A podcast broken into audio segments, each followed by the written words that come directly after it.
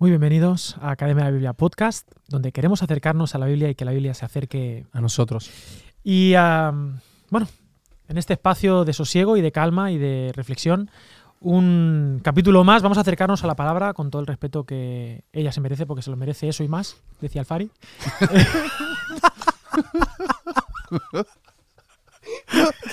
¿Has pillado la referencia, Andrés? ¿Lo has pillado, eh? ¿Tú lo has pillado? ¿Lo has pillado? Muy bien. Escucha. Eh, ¿Qué? Eh, no, no ha sido posible. No ha sido No, no, posible, no ha lo sido hemos posible, intentado, querido, lo hemos intentado. Ya, Queríamos tener bueno. un podcast desde la seriedad, desde, la, desde el saber estar, pero no, No sabemos puede. estar.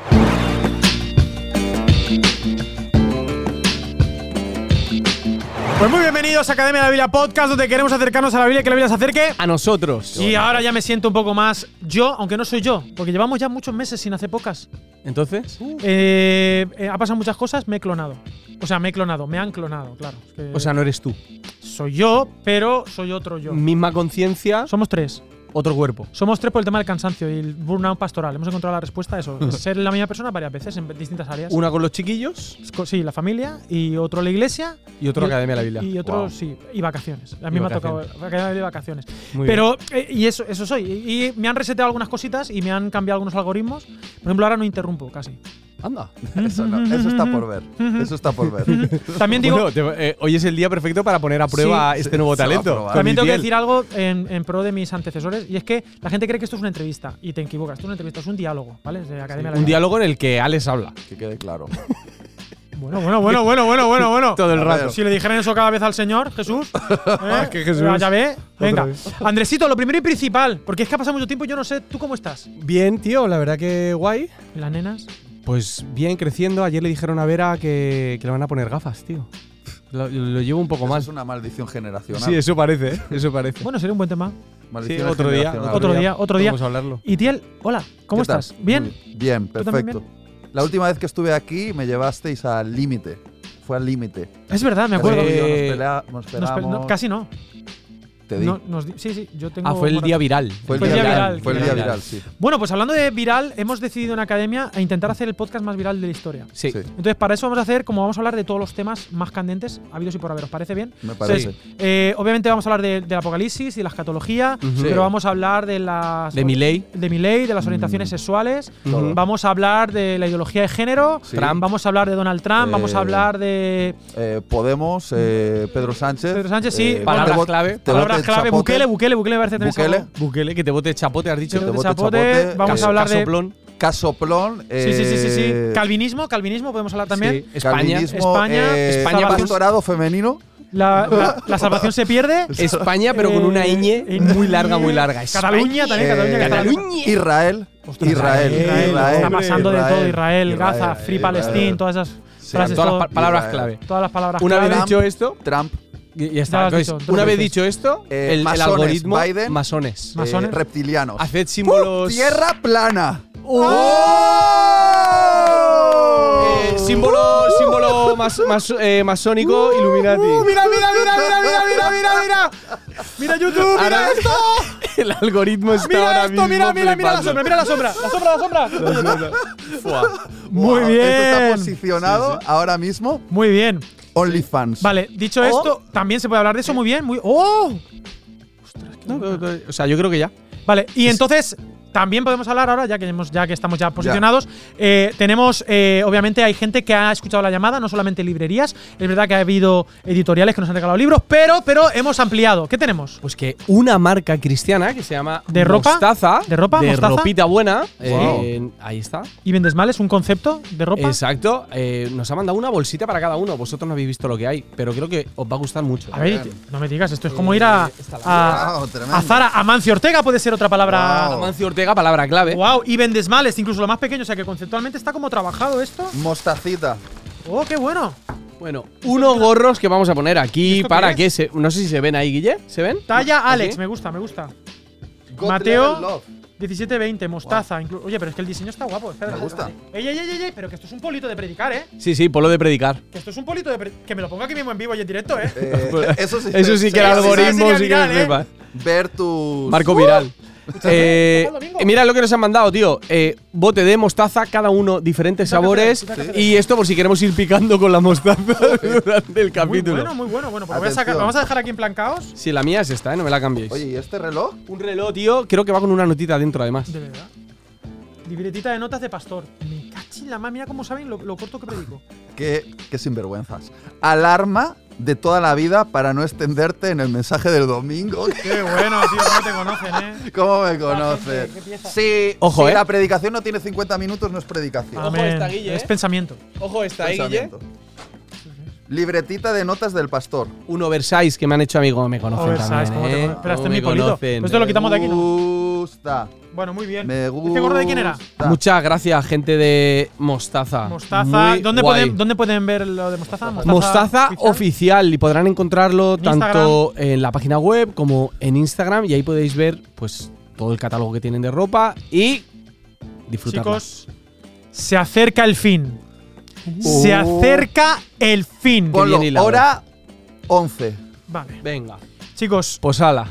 Eh, hoy está muy de moda decir que el fin del mundo se acerca, Andrés. Sí. Entonces hemos decidido eh, abordar un poquito, una perspectiva pastoral y bíblica, un poquito de esta idea de cuál debe ser nuestra actitud y nuestra, nuestro pensar en torno a el fin de los tiempos. La cuestión escatológica, ¿no? Esa Sí. revelación final. El Señor viene pronto, el Señor viene pronto desde hace mucho tiempo ya, pero el Señor viene más pronto, están pasando guerras y rumores de guerra. Sí. Eh, ahora estamos viendo como una especie de, parece ser, de cambio mm, mundial, ¿no? De- del orden mundial de poder. Sí. Eh, está la situación en Israel, eh, Gaza, eh, todos los países afines de un lado, de otro, cada uno Sí. como, como poniendo las piezas en su lugar. Y de repente pues nos sale un poco el miedo, la defensa, el cortisol, ¿no? Un poquito. Y, ah, y empezamos a, a teorizar acerca de, de los últimos tiempos. Y es algo que la Biblia ha abordado desde, desde, Sí. Desde el principio de los desde el tiempos. principio de los tiempos. Entonces, me encantaría que pudiéramos hablar acerca de, de esto y acercarnos a un texto concreto, que es el sermón escatológico de Mateo. Vale, yo quiero empezar haciendo una aclaración. Yo no sé si sabéis, probablemente sí, porque se hizo viral, que hace unos años atrás me anularon en un país X, Multicolor. Cancelado. cancelado, un evento, multicolor. un evento donde ya estaba comprado todo, anunciado todo, Billete de avión. billete de avión, carteles.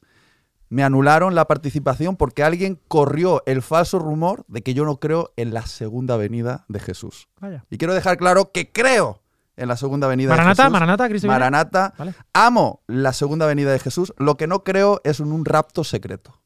Vale. No creo en esa película. La verdad. Yo sí tengo que definirme, soy, dependiendo el día, o premilenial histórico Vale. o amilenial. Es decir, Mm. eh, la gran tribulación nos la comemos. Sí, te la comes. está sí, bien, sí, yo, está creo, bien. yo creo que Y sí. una segunda venida gloriosa. Sí, así a saco. En secreto nos vamos y han sido los ovnis. El león te viene, digo el león que viene. molaría mucho que ahora de repente Alex y yo no fuésemos en secreto y tú te quedas aquí. Y te, y te lo comes, ¿sabes? y queda todo esto Eh, grabado. todo, todo grabado. Guille se tiene que quedar para editarlo. y claro. el Licit y los del país ese que. ¡Toma! te hemos ganado. Se quedan, pero te hemos ganado. claro, se quedan por la. Porque, claro, no han dado la talla por el tema del. Claro. Pero toma. Nos quedamos, pero con razón. Si es para tanto esto, es decir, el tema escatológico merece Ha generado que, muchas que- disputas. que ¿eh? nos separemos hasta tal punto. Yo creo que no debería. de- la escatología deberíamos. Debería provocar en nosotros como un anhelo, un amor profundo por Jesús. Y no una división entre nosotros por interpretación. Exactamente. Yo, yo creo que los textos que hablan del fin de los tiempos, incluso Daniel, ¿no? Pero Mateo, este, este, este texto de Mateo, incluso cuando Pablo habla a los tesalonicenses, hablando del fin de los últimos tiempos, lo que va a ocurrir, eh, y el propio libro de, o la carta de Apocalipsis, son libros que se escriben no tanto para asustar o para que tú hagas tus cábalas y calcules el día, la hora y la tarde y, y- y- no, sino justamente para dar ánimo, para inspirar, para en medio de todo este caos que estamos viviendo, saber que Él va a venir, Él va a traer justicia, Él va, él va a, a- a enjugar las lágrimas. Es Sí. decir, es un final feliz, no es un final de miedo aterrador, sino de esperanza, de que a pesar de todo, al final el bien va a triunfar. Sí que hay que recordar que al final estas palabras de Jesús están en el contexto de los evangelios y que la propia palabra evangelio significa buena noticia. Sí. O sea, no, no, el interés de Jesús no es eh, fundir, infundir miedo, sino, como dice Alex, pues todo lo contrario, llenarnos de esperanza. Y la palabra apocalipsis, que ahora se asocia mucho con los acontecimientos acontecimientos finales destructores Mm. del, El apocalipsis. del, del mundo. En realidad la palabra apocalipsis quiere decir algo así como quitar un velo que cubría algo, Revelar. que no dejaba ver, una revelación. ¿Y qué se revela en Apocalipsis? Se revela Jesús. Apocalipsis Y de que Él es el gran triunfador. Y de hecho, eh, adherido a la lectura de Apocalipsis, hay una bendición que no está eh, implícita en ningún otro libro, que es lee este libro y vas a ser bendito. Entonces, alguien que tenga miedo al Apocalipsis está perdiendo la bendición de, de- de entender que en ese libro se revela Mm. a Jesús po- y que es el centro. Por otro lado, en, el- en los evangelios tenemos el- la realidad de que Jesús habla de una manera muy clara Mm. Y que Jesús no quiere evitar que nosotros pasemos por momentos difíciles. Jesús está para acompañarnos en medio de, De hecho, esto. la última bienaventuranza, eso ha sido. Sí, no sé sí, si sí. la cámara ha pillado esto. Ha pasado una sí, cosa. Se ha movido una ha- cosa aquí. Se ha movido una cosa aquí muy chunga, ¿eh? Eh, ha, pa- ha pasado algo, ¿eh? Sí, sí, ha pasado. Has dicho Un algo. ángel, un ángel. Es una, es una señal. Has Ha dicho, pasado un ángel, ha pasado un "Vamos ángel". a pasarlo mal y Dios estará con nosotros. Y, Y, Señor, ha y el Señor ha dicho, aquí estoy. Aquí estoy. Lo vamos a pasar mal. No, yo iba a decir que la bienaventuranza Mateo 5, ¿no? Bienaventurados cuando por mi causa os insulten, Claro. persigan, digan. O sea, que Dios no- una de las cosas que nos asegura el Señor es que, ojo, que viene curva si me seguís. Entonces, Sí. Alex, tú eres post. Yo soy post, o sea, yo puestos a apostar, ¿eh? Tema apostar, yo siempre apuesto, eh, yo soy win-win, ¿no? Ganar, ganar. Es decir, yo digo, yo pienso que lo paso. Que no lo paso, no pasa nada. La, la tribulación, dice. La tribulación. O sea, que yo no paso la gran tribulación y todo ese rollo. Pues, ah, pues me he equivocado, pero estoy en el cielo ya. Claro, sí, es que, es que ganas, lo mires por donde lo mires. Que he acertado y todos los demás no. Pues me, mm, eh, me quedo, pero, te has- me quedo mejor, porque los demás se quedan. preparado. Los demás se quedan, me he equivocado. Digo, no, yo he acertado. Mm. yo tenía razón. Y como estamos en esta hora de la eternidad, donde todavía el pecado pues juega, y el orgullo y soy más que tú, pues ese rato me lo, me lo disfruto más. ¿Me hago entender? O sea, Sí. en cualquier caso gano. Entonces soy post, yo creo que, yo creo que a veces eso fluye de, un- de una especie de teología más escapista, de Mm. pórtate bien, sé santo para evitar, eh, para evitar ese momento. Y justamente creo que la llamada de Jesús es vente y vamos a pagar el precio, toma la cruz. Sí. Jolín, eh, me parece que eso se aleja mucho, al menos del espíritu o las razones por las que a veces tenemos esta, esta Sí, no, teología. o sea, no quiero ofender a Más nadie. allá de lo que el texto pueda sostener, ¿o no? No, no quiero ofender a nadie con lo que voy a decir. Eso quiere decir que va a ofender a alguien. Esto. Pero el, el evangelio o las ideas escapistas a mí me recuerdan más, y aquí llega la ofensa, a movimientos sectarios muy reconocidos a nivel mundial. Al final lo que vende, por ejemplo, la secta de Jim Jones, lo que te Señor. vendía era, eh, vienen los problemas, así que suicidémonos y escapémonos. Eh, no sé si murieron 900 personas. Eh, la de Uganda hace unos años se quemaron vivos 300 y pico personas por lo mismo. Y muchas veces nosotros hemos rediseñado el Evangelio y hemos hecho un Evangelio escapista, y en este caso no me refiero únicamente a los últimos tiempos, sino un Evangelio que nos ayude a evitar el dolor, el sufrimiento, mm, cualquier, cualquier idea que nos ayude a pensar en prosperidad, alegría constante, bienestar, eh, bueno, creo que no, que no ayuda. También es verdad que no quiero que os ofendáis, pero, Pero no bueno. creo que lo haya conseguido. Has ofendido. Lo he intentado Andrés, decir con un tono como muy bonito y tal, pero... Sí, sí, sí, Sí. No, a mí no me ha ofendido. Yo es como que mi operatividad esta del tercer Claro. clon no me ofende nada. Ah, es por el No me ofende un nada. tema tecnológico, No me ofende nada. biotecnológico. Puedes hacer conmigo, o sea, no me ofende nada. Te han quitado el chip de la ofensa. Sí, sí, no me ofende nada. Wow. Na- pero nada, ¿eh? Wow. Sí. Wow, por ejemplo, tienes un moco. Qué bien. Hasta luego. Eso ¿no? sería una ofensa para ti, tío. Sí, es una ofensa muy Esa grave. es la mayor ofensa que se te ha ocurrido. Eso pero mira, gracias. Diría, gracias, gracias. Gracias por, por- por- Ofensa a niño, tío. Al, a tenor de lo que estamos hablando, Sí. Vamos a, gracias, vamos a abordar mm, este discurso escatológico. Os pongo en contexto, ya que estamos en Academia de la Biblia. Eh, Mateo articula su evangelio en torno a cinco discursos. Cinco discursos, ¿vale? Primer discurso es el Sermón del Monte, el discurso del Sermón del Monte. Mateo de 5 al 7. Bien explicado. Y que lo han llamado así, el Sermón del Monte. ¿Por qué? Porque Jesús estaba en un monte y sermoneaba. ¿no? Está bien pensado. Sermón del Monte. El, primer- sí. el segundo discurso es el Sermón de la Misión, Mateo 10. Ujú. Tercer discurso, Sermón de las Parábolas o del Reino, Mateo, Mateo 13. 13. Eh, tercer discurso, dicen el sermón de la iglesia, de la corrección, del perdón, Mateo 18, ¿no? Eh, si tu hermano peca contra ti, ve tú, tal, que pone un niño en el medio, muy interesante. Mateo 18, esto para ti, Tiel. Pone un chiquillo en el centro y todo lo que dice, tienes que imaginártelo con un niño puesto ahí. Todo lo que dice, pues, habla de la oveja perdida, de que si un niño se pierde, de que te. Habla, muy interesante. Se viene prédica nueva de Itiel, ¿eh? Sí, sí, no, eso. con acto- niños, con acto niños. simbólico, acto Sí, sí, sí, simbólico, sí. performance. Vamos. Muy bien. Y el último discurso es Mateo este, Mateo este, Mateo este. Mateo Mateo 24-25, que es el discurso de los últimos tiempos, ¿no? Eh, Mm. que después de que mm, Jesús dice, ¿veis todo esto? ¿Veis el templo? En plan. Mufasa, ¿ves todo lo que baña el sol?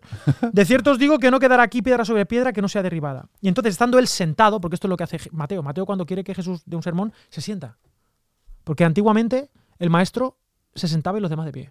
Por eso enseñar ex cátedra, desde el asiento, Oh, desde Ah, la cátedra, desde que se sienta. Bien, Bueno. gratis. Algo como que me sorprendo, ya, ya me lo había contado. Bueno. ya, Claro. pero yo siempre, es que como soy el 3, igual no, No te acuerdas. No lo no, lo, sabes. no lo he dicho. Claro.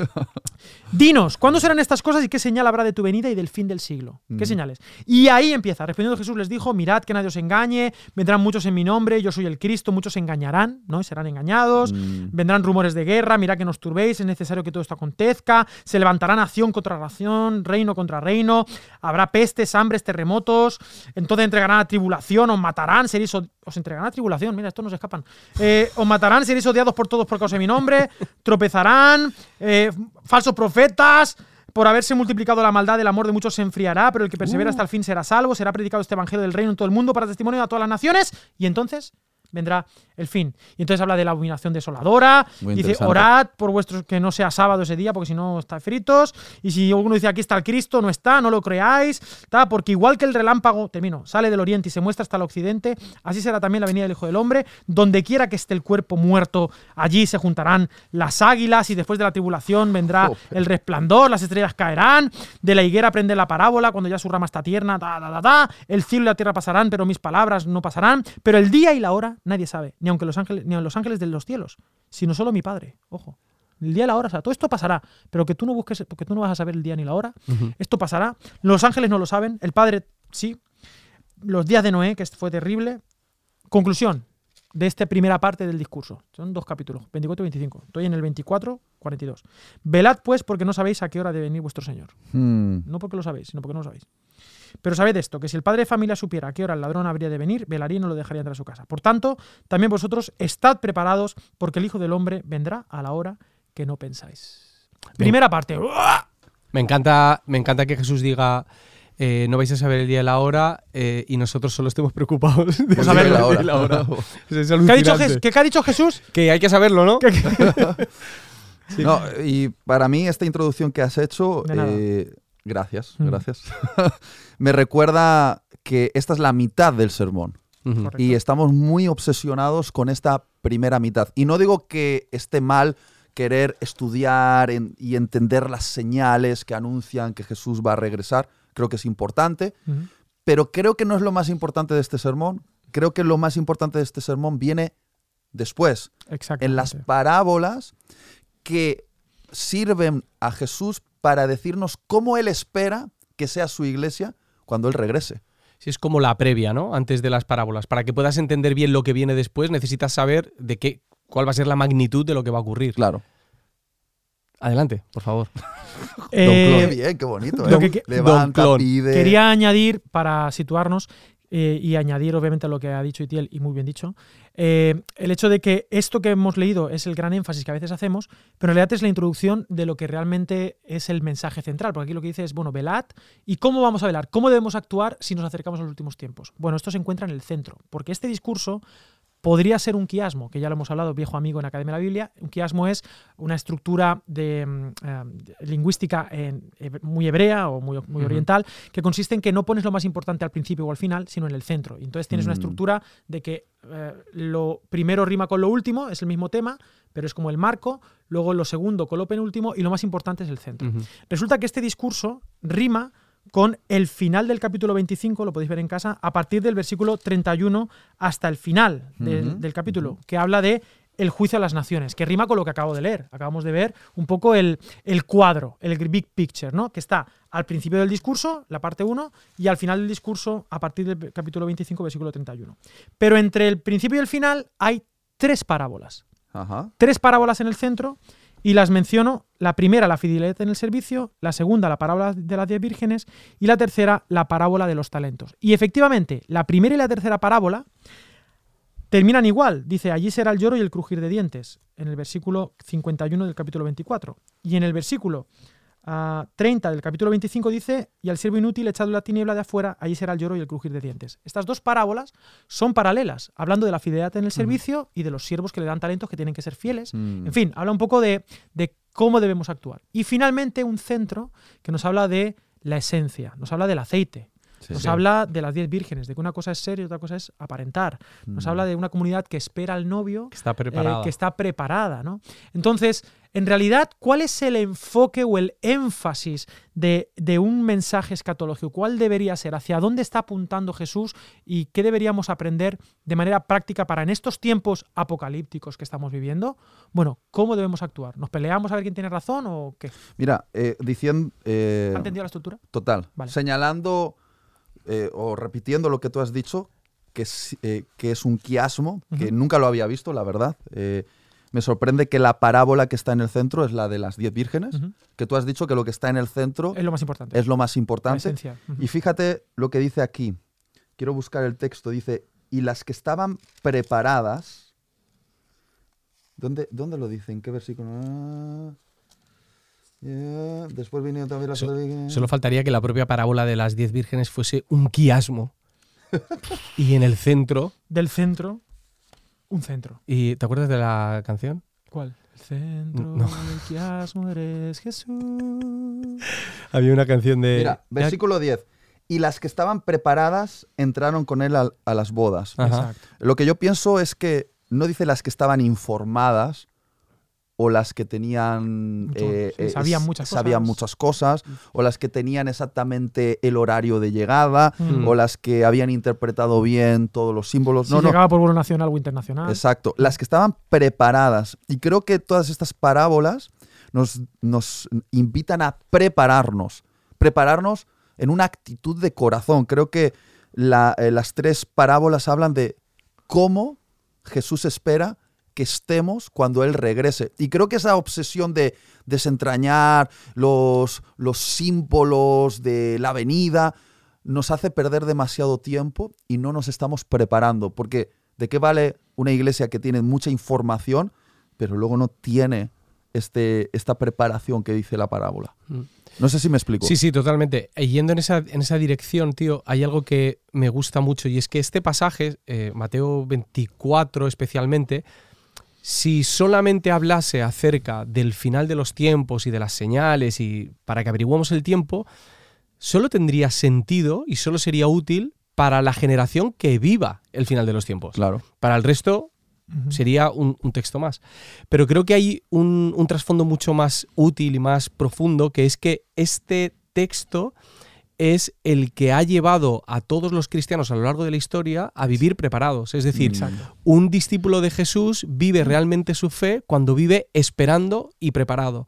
Cuando pierde ese sentido de alarma, que el reloj no venía muy bien por eso, De nada. entonces la fe deja de ser, no sé si la palabra es útil, pero no la, no la estás viviendo en su máxima expresión. La máxima expresión de un discípulo y la fe en Jesús es en el tiempo de espera y alerta, una, una espera activa de- del regreso de su Señor. Velar. Antes de. mm, Buen predicador. Antes de. eh,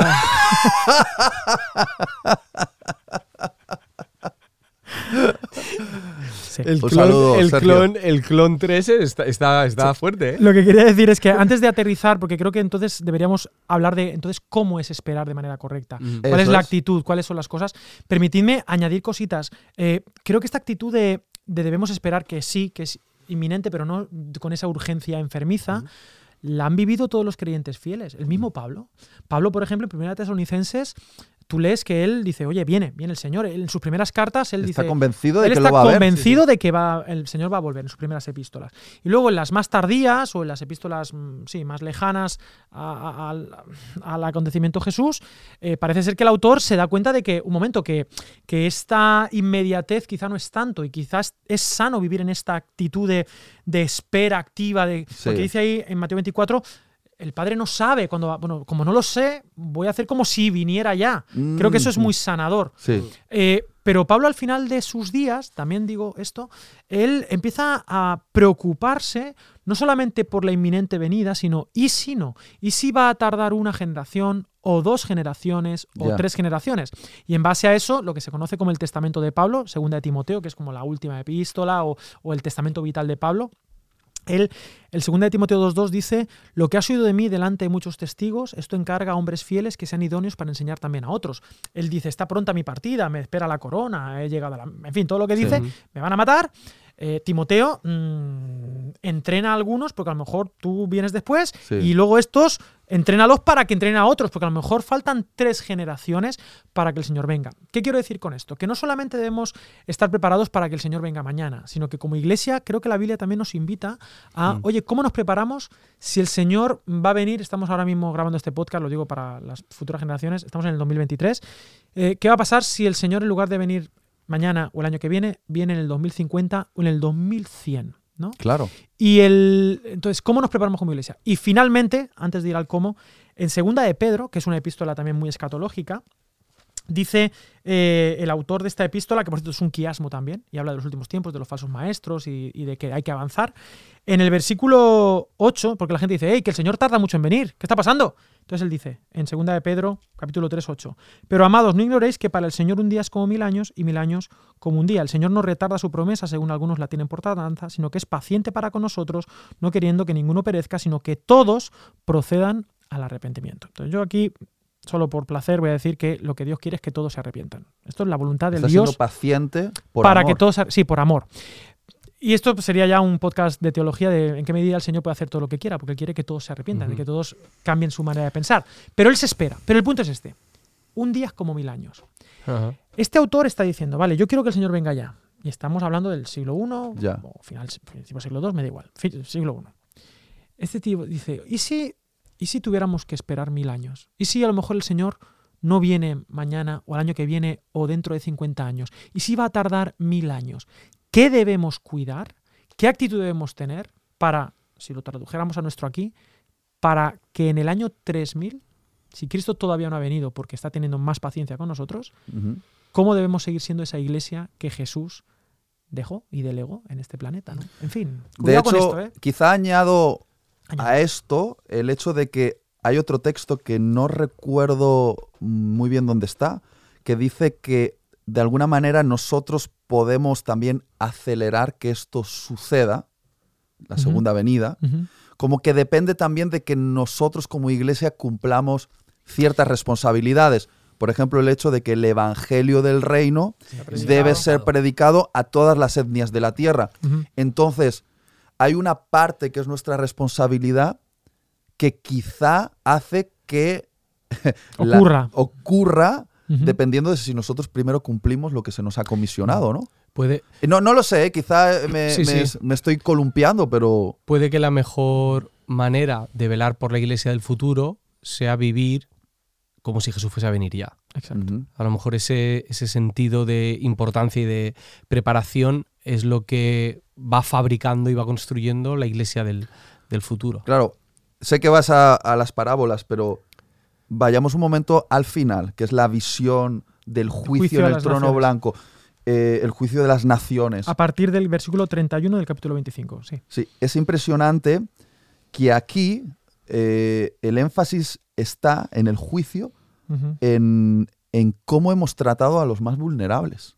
Sí. Y quizá una iglesia que está tan obsesionada por tener la razón escatológica y, por ejemplo, ve los acontecimientos que están pasando en Israel solo como si fuesen meras señales escatológicas Un reloj. y no ve muertos, no ve sufrimiento, no ve dolor, Sí. no está entendiendo lo que aquí Jesús nos está diciendo, que, que la misericordia por el que sufre, por el débil, por el hambriento, por el sediento, por el encarcelado, por el que está enfermo, es determinante para nuestro destino eterno. Entonces, eso, eso es fuerte, ¿eh? Sí, permíteme leerlo. ¿eh? Sí. Entonces los justos le responderán diciendo, Señor, ¿cuándo te vimos hambriento y te alimentamos?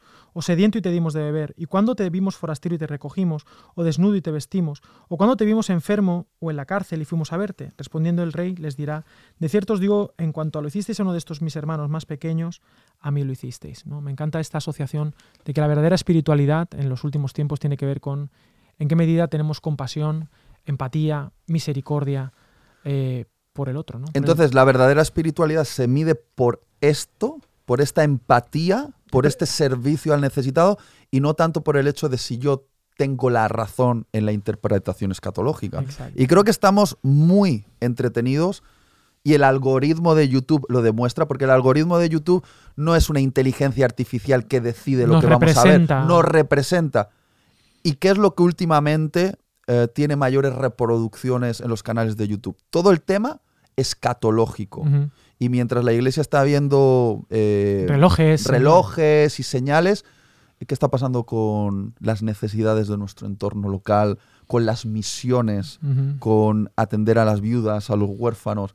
Hay que tener cuidado porque igual nos estamos perdiendo el enfoque de Mateo 25. Mm, De- Este, este pasaje además me parece muy adecuado para el tiempo que estamos viviendo, porque una de las cosas que hay eh, detrás de estas palabras es la restauración de la imagen de Jesús en cada persona. O sea, tenemos que ser capaces de ver el valor que esa persona tiene para Jesús, porque es como si fuese Jesús, ¿no? Mm. Eh, en una época en la que el valor humano se está perdiendo, en nombre de la verdadera humanidad, pero, pero se está perdiendo el, el profundo valor humano. ¿no? Entonces, ¿cómo podemos ayudar a la gente a descubrir el valor que ellos tienen por ser creación de Dios? Justamente la primera parábola que nos aparece a partir del versículo 45, la titularon aquí La fidelidad en el servicio, habla del siervo fiel y prudente que su señor le dio la responsabilidad de representarle, ¿no? Eh, para que les dé el alimento a tiempo, es decir, para alimentar a, a la casa. Y eh, bienaventurado ¿eh? A, a ese siervo que cuando su señor venga lo encuentre alimentando a los de su casa. Pero si el siervo malo dice en su corazón, mi señor tarda, y comienza a golpear a sus consiervos, a comer y a beber con los borrachos, vendrá el señor de aquel siervo el día que no esté, este no espera y la hora que no sabe y lo castigará duramente. Aquí nos habla de, oye, una de las responsabilidades que te estoy dando es cuida del otro, eh, humaniza al otro, respeta al otro. Y si te ves con la autoridad de ponerte por encima, de usar el poder como herramienta de, de coacción a otro, eh, cuidado porque cuando venga el verdadero Señor te va a pedir cuentas. ¿no? Entonces, me parece que esta parábola eh, refleja muy bien eh, el lo que tú estabas diciendo, ¿no? Cuidado con, con el otro, porque la verdadera espiritualidad no es solamente saber las cositas así en vertical, sino que estoy, si estoy viendo a Jesús en, En horizontal. en horizontal, estoy viendo, Fuerte. estoy viendo a Jesús en el israelita que está sufriendo, en el niño palestino que, que está también sufriendo, Sí. estoy viendo a Jesús en, en las injusticias y, y le puedo dar un vaso de agua, puedo Mm. visitarle, puedo darle de comer o puedo vestirle. Y estoy viendo a Jesús eh, en el terrorista. Sí. Espera, es fuerte, es fuerte, pero el terrorista sigue siendo también nuestra misión. Entonces, eh, yo no puedo ver lo que está pasando en el mundo y simplemente pensar que eso que veo por la televisión o por TikTok eh, son señales que yo desde la comodidad de mi casa voy a interpretar para discutir con otros a ver quién tiene la razón.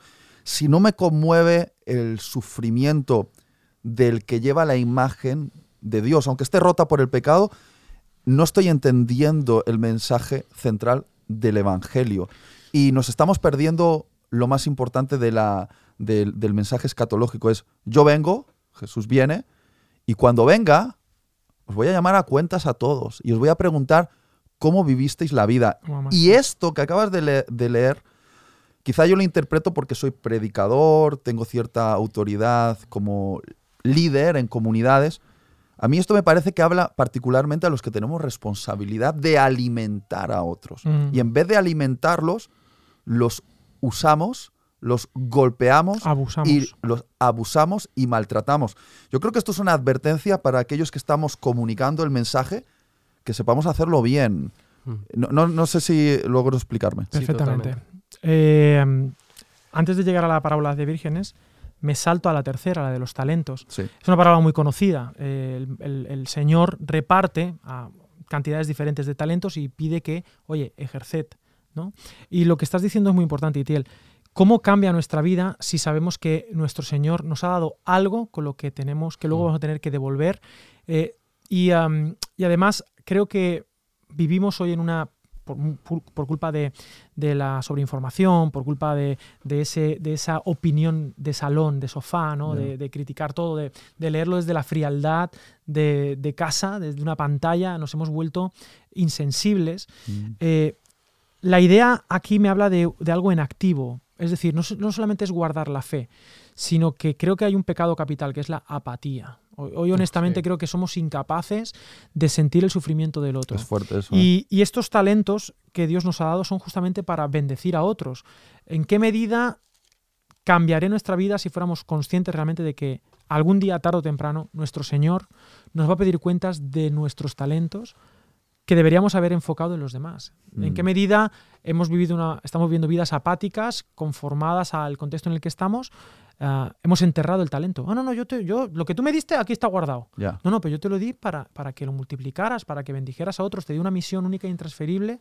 ¿Por qué no has sido empático? ¿Por qué no has, no has sido compasivo? ¿no? Ya, No, Como yo que soy compasivo. Sed perfectos como vuestro Padre es perfecto, sed compasivos. Yo te di algo para que, para que trajeras mi reino a esta tierra. ¿no? ¿Cómo cambiaría verdaderamente nuestra vida práctica diaria si fuéramos más conscientes de que el Señor nos va a decir, oye, ¿qué hiciste con lo que te di?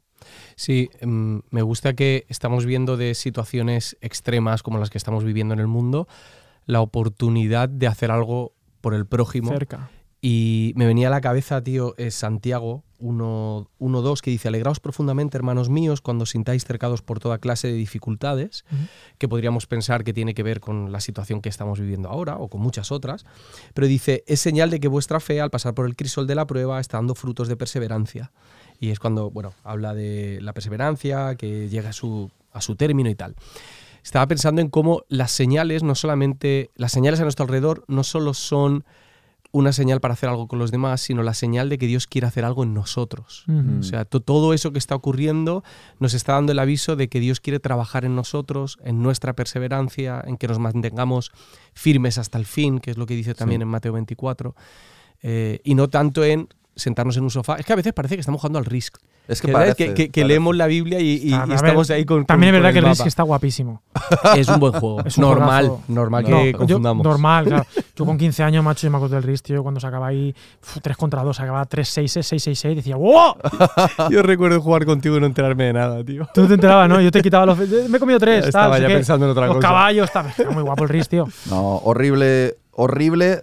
Eh, la era del TikTok, del Instagram, del Facebook, eh, de Twitter, donde estamos viendo horrores mientras comemos una Y hamburguesa los comentamos. y los sí. comentamos. Esto realmente nos está convirtiendo en lo que acabas de decir hace un momento.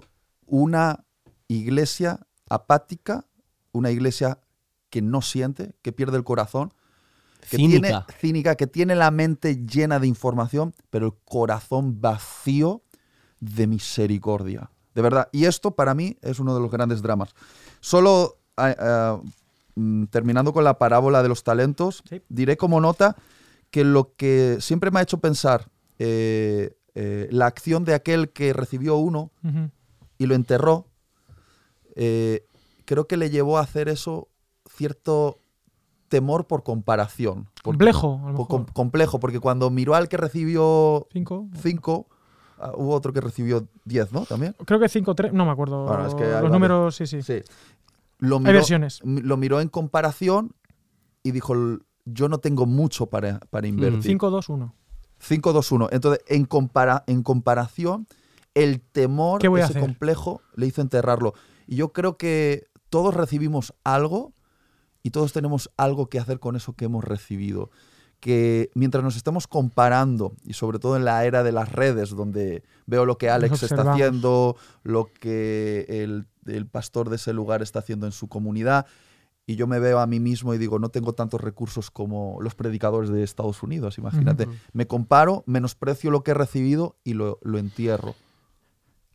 Así es. Mateo 5.7 dice, bienaventurados los misericordiosos porque alcanzarán misericordia. Bienaventurados los compasivos, los empáticos, porque recibirán eso. Si como iglesia queremos esa misericordia de Dios, mm, ¿qué estamos haciendo nosotros? Dando Hmm. juicio, dando tal, enterrando movidas.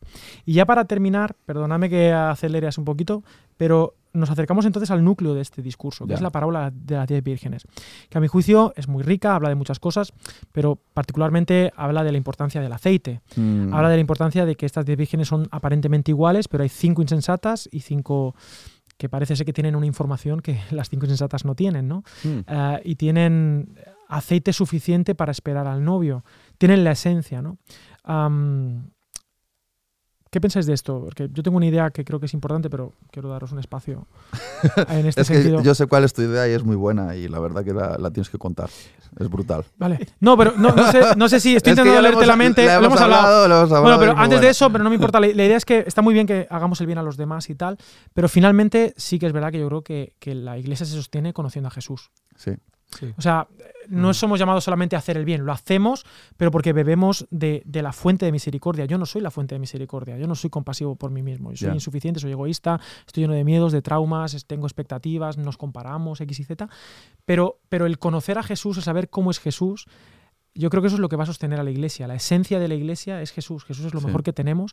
Y creo que debemos poner siempre el foco en el novio y esperarle con anhelo y saber que el novio, y esta es la idea, ¿no? Yo creo que las, las, cinco, in- las cinco sabias sabían que este novio cuando decía llegó a las nueve era a las doce. Es decir, sabían que el novio es un poco tardón. Es decir, Sí. que, que él llega cuando tiene que llegar. ¿Y cómo tenían esa información las cinco sensatas? Porque lo conocían. Mm. Las otras cinco formaban parte, pero no conocían al novio. Quizá conocían a la novia y llevaban el aceite, pero no conocían que el novio, si decía a las nueve, era a las doce. O sea, eran con... Entonces yo pienso que tenemos también una necesidad de conocer, de conocer a, a Jesús, porque si no, no vamos a ser capaces de ser fieles a Él. Si has dicho que en un quiasmo lo más importante está en el centro Sí. y lo que está en el centro de este quiasmo es la parábola de las diez vírgenes y el, el mensaje central de la parábola de las diez vírgenes es que tu sabiduría, tu prudencia está ligada al hecho de que tengas aceite extra para mantener tu lámpara encendida por si la noche se alarga, deberíamos entender que ese aceite está relacionado con conocer a Jesús. Porque las que tenían aceite extra, quizá lo hicieron, por esto que tú dices, sabían, conocían que, que el novio es tardón. Y de hecho, el reproche que Jesús, el novio, hace a las que no tenían aceite es, no os conozco, Ujú. no os conozco. O sea, es fuerte eso, no, no sé quiénes sois. Eran amigas de la novia. O sea que tener aceite en nuestra vida con- podría representar justamente el conocer a Jesús.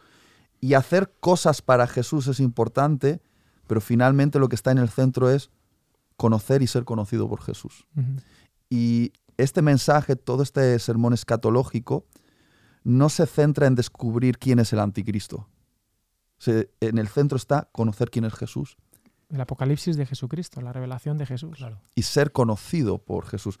A mí no me gustaría que él me dijese, eh, Itiel, eh, no te conozco, apártate de mí, hacedor de maldad. Eso me, me parecería que sería una gran tragedia, habiendo sido un predicador, como dice también en Mateo 7, habiendo sanado enfermos. Señor, Señor, en tu nombre Claro, expulsamos demonios. Expulsamos demonios, predicamos sermones, eh, hicimos grandes eventos.